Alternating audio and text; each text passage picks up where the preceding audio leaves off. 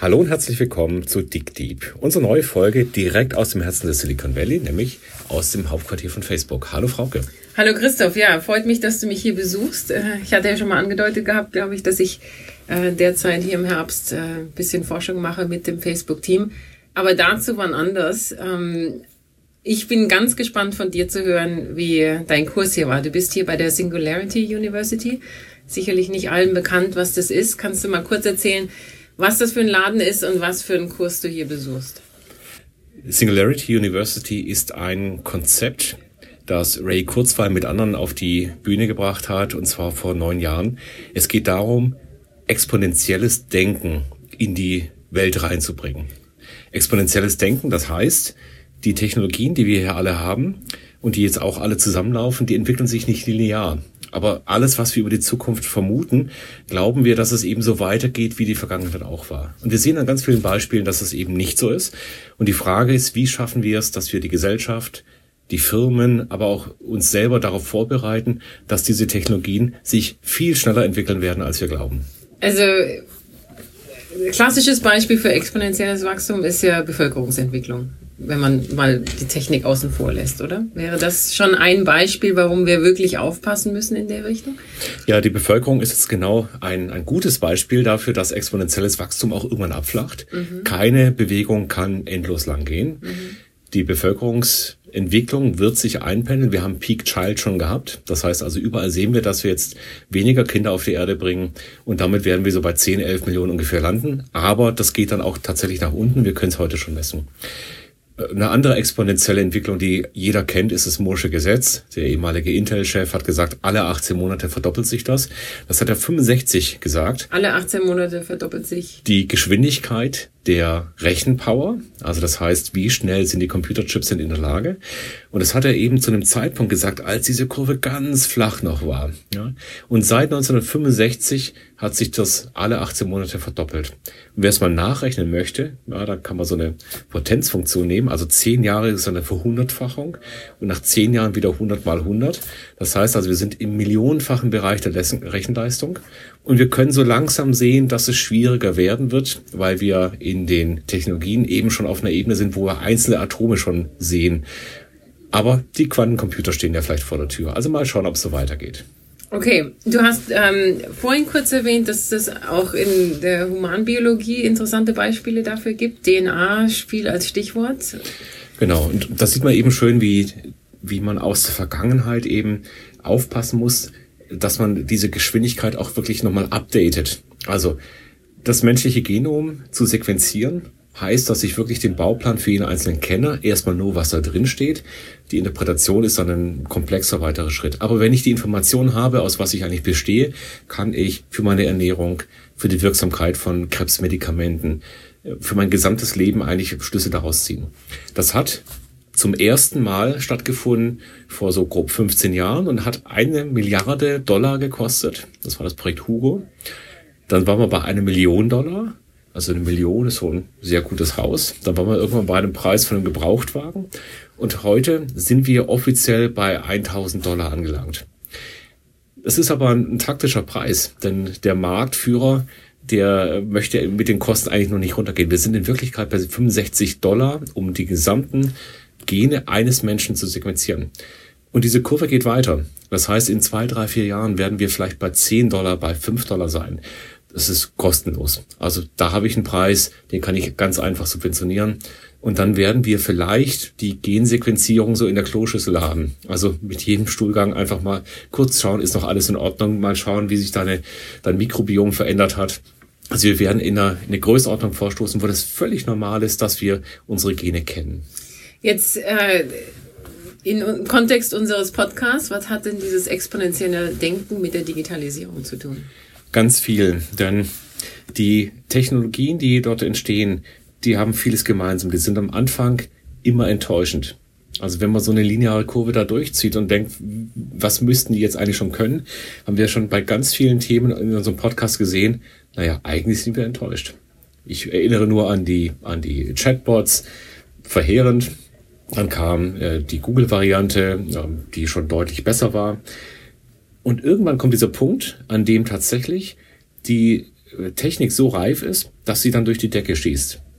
Und diesen Punkt nicht zu verpassen heißt, dass ich entweder dann äh, total überrollt werde von der Entwicklung, die ich nicht vorhergesehen habe, oder eben äh, auf einmal völlig neue Möglichkeiten habe, die ich für meine Firma nutzen kann.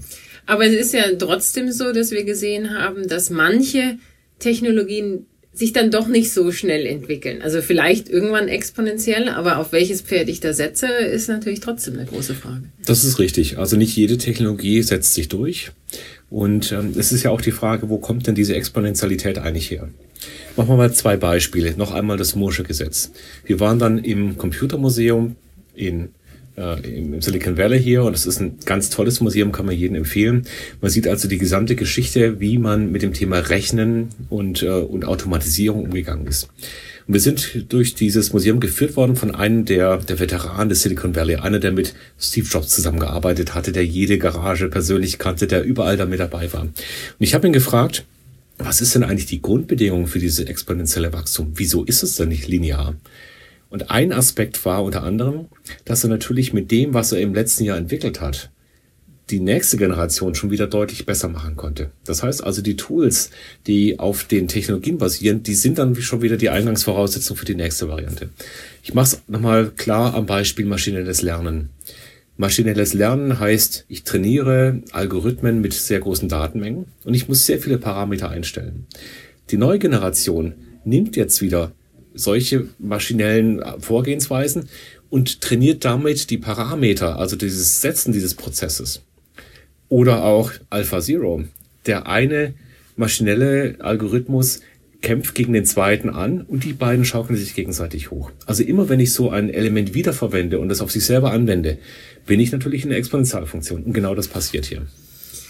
Jetzt lernst du und hörst in einem Haufen Vorträge und Museumsbesuchen über exponentielles Wachstum. Ist das das einzige Element oder gibt es noch andere Themen, die bei diesem Kurs behandelt werden? Ja, also in diesem ähm, Programm, das ist das Executive-Programm der Singularity University, kommen so um die 90 CEOs, Geschäftsführer, leitende Funktionen von Firmen aus der ganzen Welt zusammen. Wir sind über 25 Nationen.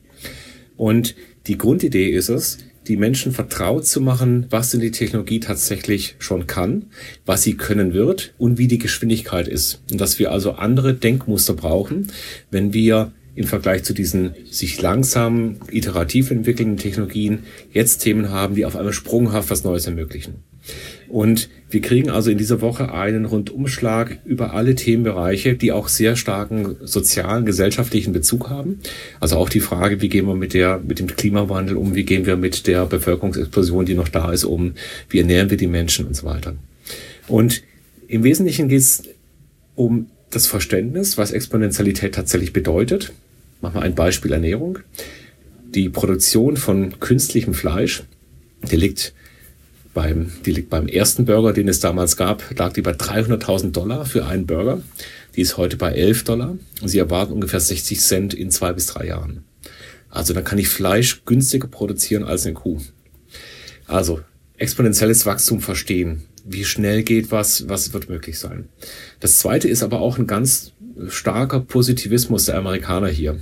Sie sagen, ja, wir haben riesige Probleme auf der Welt. Wir haben Donald Trump und den Klimawandel und alles, was da kommt. Aber wir haben auch eigentlich die Mittel in der Hand, um das abzulösen, um diese Probleme anzugehen.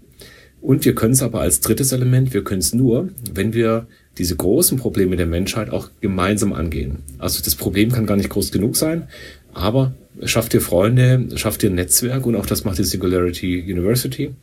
Wir werden im nächsten Jahr auch in Stuttgart, wo ich bin, ein Chapter eröffnen dazu, um Leute zusammenzubringen, die sich mit ähnlichen Themen beschäftigen wollen. Ich wollte gerade sagen, ich meine, nicht jeder kann sich erlauben, zwei Wochen weg zu sein und hierher zu fliegen und diesen teuren Kurs zu besuchen.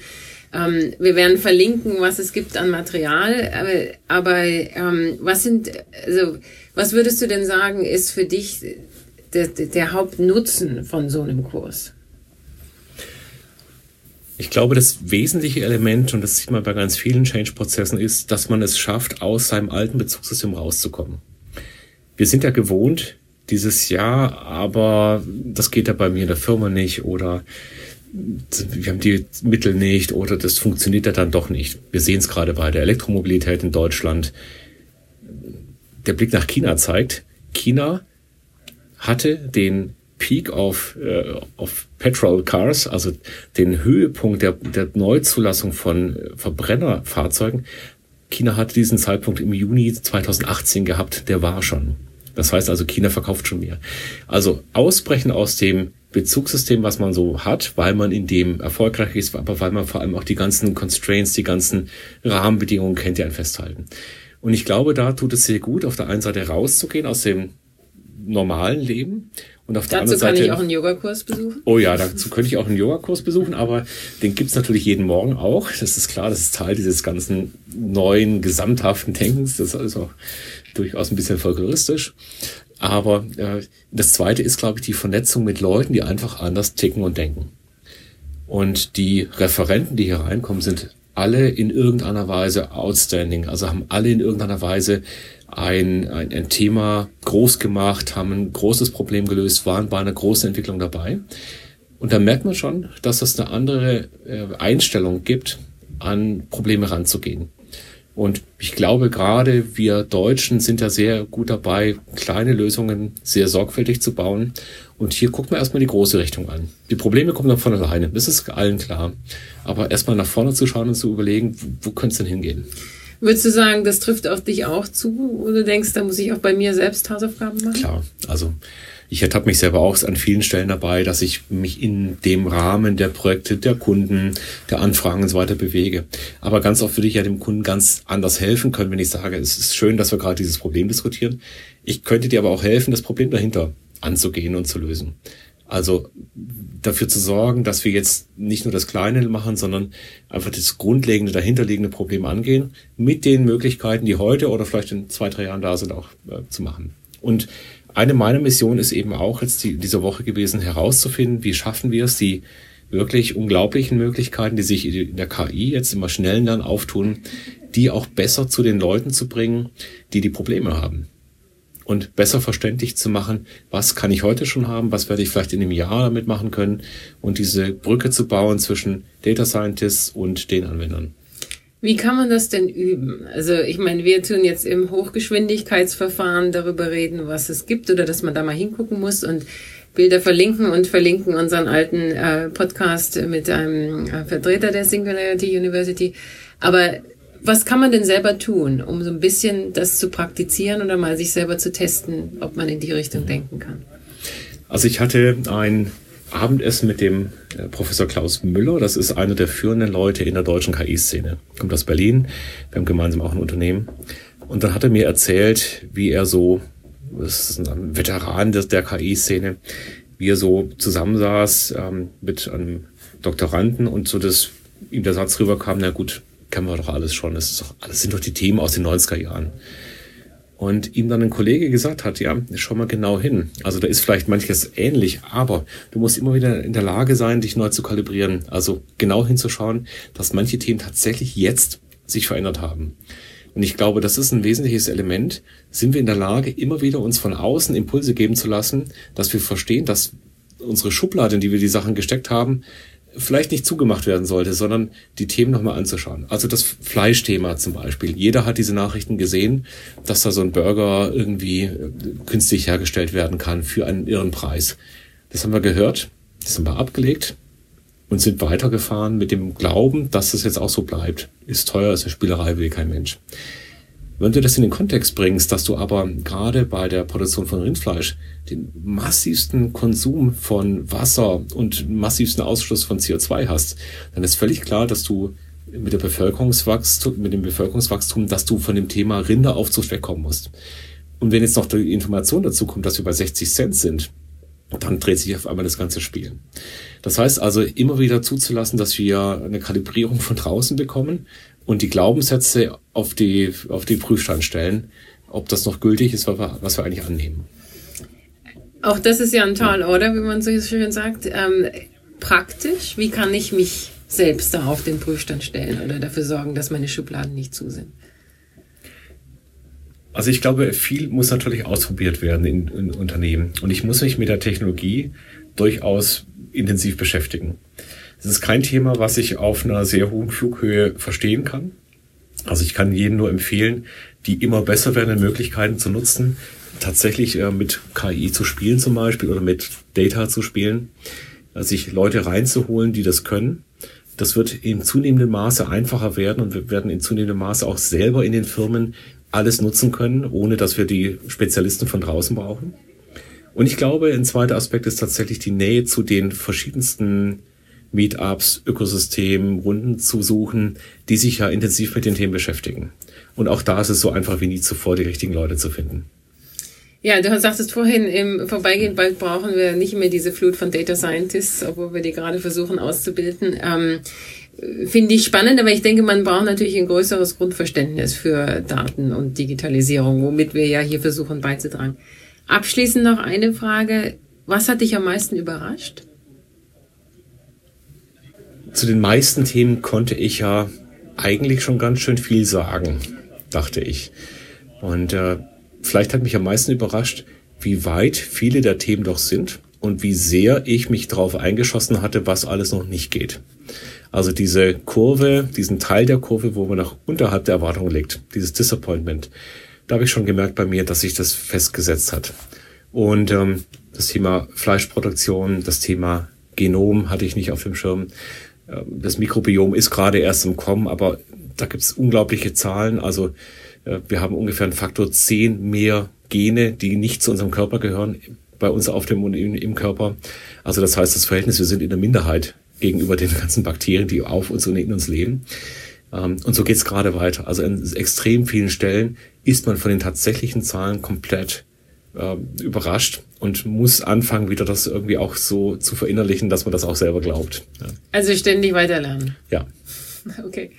Christoph, vielen Dank. Ich weiß, du musst los. Die Mittagspause ist vorbei bei euch. Ähm, vielleicht machen wir nochmal ein Follow-up, wenn die letzten drei Tage auch vorbei sind. Aber erstmal äh, freue ich mich, dass wir ein bisschen Einblick kriegen konnten. Danke und weiterhin viel Spaß bei Facebook. Danke.